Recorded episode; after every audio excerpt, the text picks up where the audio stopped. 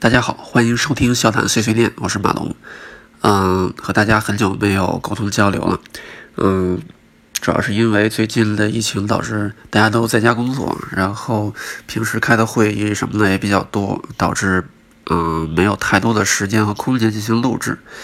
嗯，今天主要来谈一谈今天早上，嗯，也就是英国时间昨天晚上进行的利物浦对阵西汉姆这场比赛。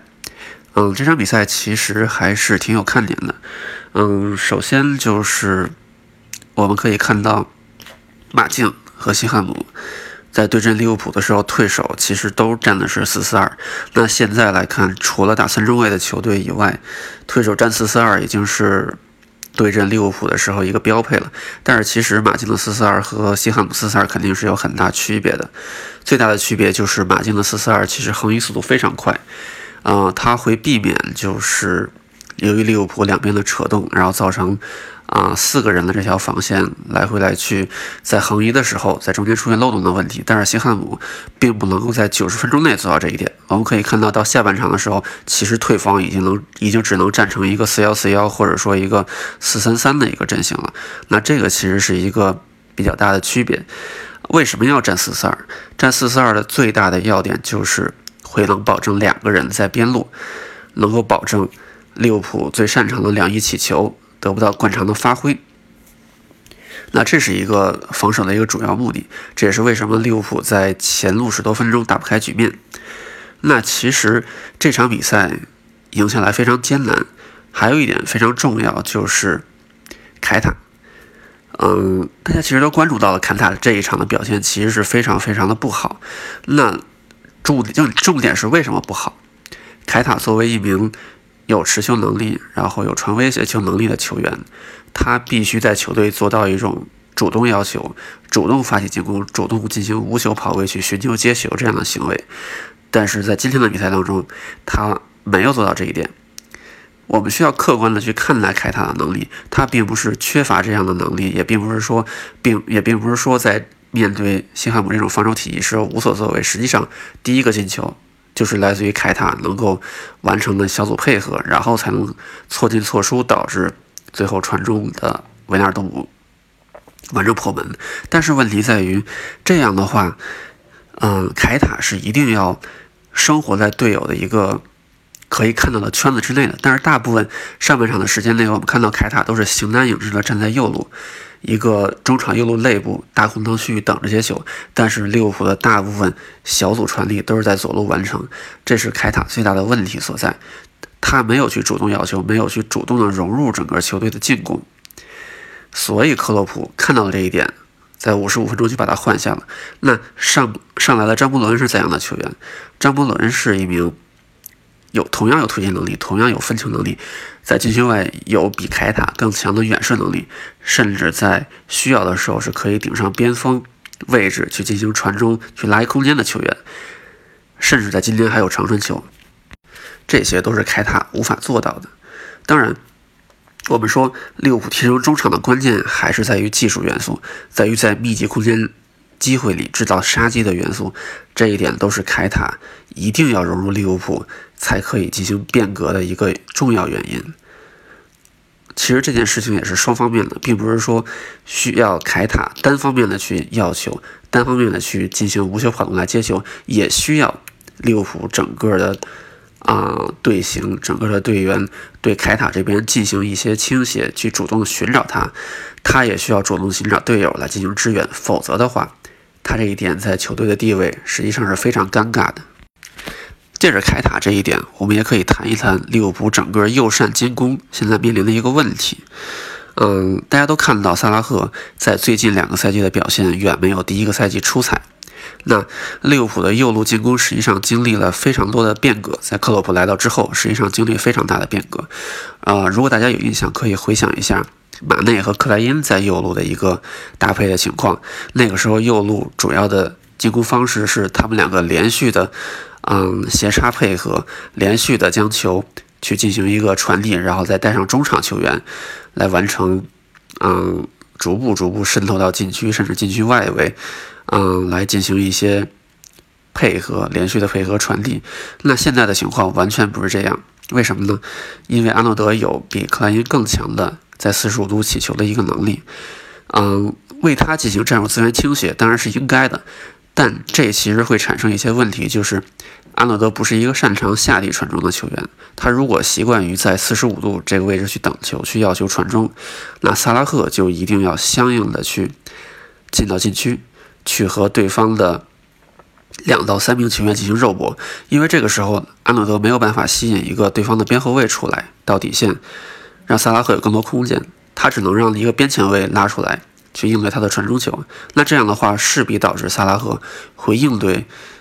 对方各种球员进行夹击的一个局面。这也是为什么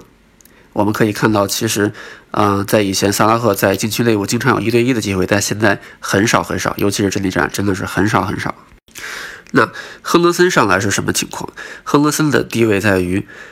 他有足够的支配球的能力，也有在右路一个。无球穿插的能力，他有下底传中的能力。那这个时候其实是弥补了一些阿诺德的缺陷，就是他可以，嗯，这不能说是阿诺德的缺陷吧，毕竟说是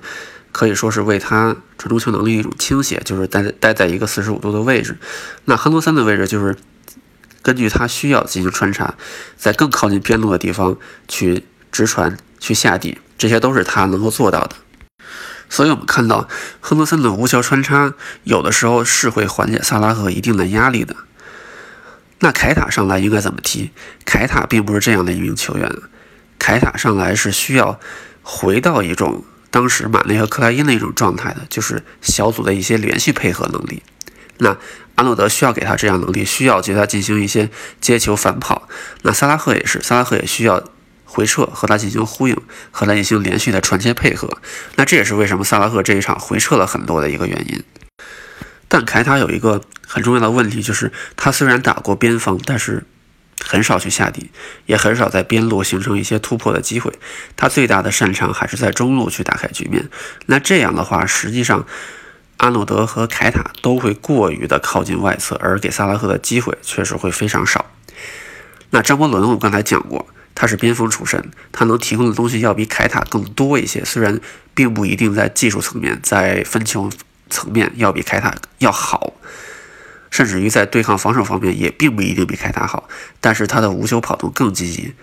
他能在禁区外围提供的威胁更多。那这也是为什么他一上来，整个利物浦的右上面进攻是全活的一个局面。我觉得这个可能也是克洛普在将来可能要重点考虑的方面，就是张伯伦其实要比凯塔更适合右中前卫位置首发这样的一个地位。那凯塔的未来其实是在左路，其实他在莱比锡红牛也是踢靠左路后腰的这个位置。那在左路他有罗伯逊，他有马内这样相对来说身材矮小，但是跑动更加积极，并且和他。私人关系以及语言关系相对来说更能融入的一名啊一些球员，所以他在这边其实可能在将来的潜力会更大一些。最后我们谈一谈戈麦斯，其实这一场戈麦斯的表现也是，嗯，也是被很多人批评的。嗯，在之前几期的碎碎念我们也曾提到，并不是说，嗯，戈麦斯的上场和范戴克实现了零封，就代表他的个人能力实现了。很大的提高，这是错误的。他能够提供的东西永远是那些他擅长的，比如说，啊，移动中的出球，比如说，啊，回追。他在最近几年提供了更多的变化，这对他个人能力最大的最大的提升是在范戴克身边学会了去卡位，学会了去利用自己身体的优势去应对对方的进攻球员。但是他有一点最大的缺陷，就是他的预判。嗯，他对进攻路线的预判实际上是存在巨大的问题的，尤其是高空球，这一点，老辣如西蒙尼、老辣如莫耶斯其实都看得清清楚楚。第一个球就是戈麦斯投球能力相对来说比较弱的一个反应。我并不是说他争抢能力比较弱，我觉得这个和他预判其实是有相当大的关系的。啊，很多时候。对于对方的球路，他并不能够判断说这个球球路上是不是会有对方球员来争顶，这个是的确是靠经验的。但是目前为止，我们也确实看不到他在这方面有多大的提高能力。那这也是为什么利物浦在戈麦斯与范戴克搭档之后，定位球、进攻和防守都会出现问题的原因。那这一点其实是克洛普急需解决的，尤其是下一回合马上又要应对马竞。那这个时候，嗯。戈麦斯和范戴克搭档是不是还是首发的选择？这一点，我个人是觉得，我个人是认为值得商榷的。嗯，马蒂普有他自己的弱点，尤其是伤愈之后，他可能需要更多的时间找到自己状态。因为对于一名相对来说身材比较高大，又是靠带球，又是靠带刀这一点来闻名的中后卫来说，嗯，几个月没碰球。这一点对他来说，实际上是需要时间来找回状态的。上上个赛季刚刚复出的马蒂普，其实在处理球方面是非常非常不利索的。那这一点其实也是未来的隐患。但是无论如何，他和范戴克的搭档，在现在来看，都是利物浦相对来说最为均衡、最为稳定的搭档。当然，前提是他们两个人都在最佳状态。因为马蒂普在进攻和防守方面的头球。对利物浦现在当下，尤其是到赛季焦灼期，嗯，防守和进攻定位球都是有非常大的帮助的。我们并没有否定戈麦斯的能力，因为戈麦斯能提供的东西，马蒂普也未必能够提供，包括他相对来说更加矮小，但是更灵活的身体，以及他啊，像我们刚才说的，马蒂普可能会有一些动作上或者处理球不利索的情况，但戈麦斯并不会出现这样的一些情况。但是无论如何。啊，我们目前还没有看出戈麦斯有在预判方面有进步的一些迹象，也并没有看出他有领导这条防线的一些能力。那这一点，我觉我觉得也是我个人认为他在今后需要学习的地方，也是利物浦在未来，啊，也不能说未来几年了，其实是当下在几几个位中卫在赛季都会轮流受伤的情况下，需要去考虑在语言方向去解决的一个问题。范戴克需要的可能不只是一个搭档，而是一个相对来说有潜力接班他的人。那有这样一位球星在身边，我相信对利物浦的防线来说啊，对利物浦的防线提升才是有嗯相对比较大的一些改变。好，本期笑谈碎碎念就到这里，啊，我是马龙，谢谢大家收听，我们下期再见。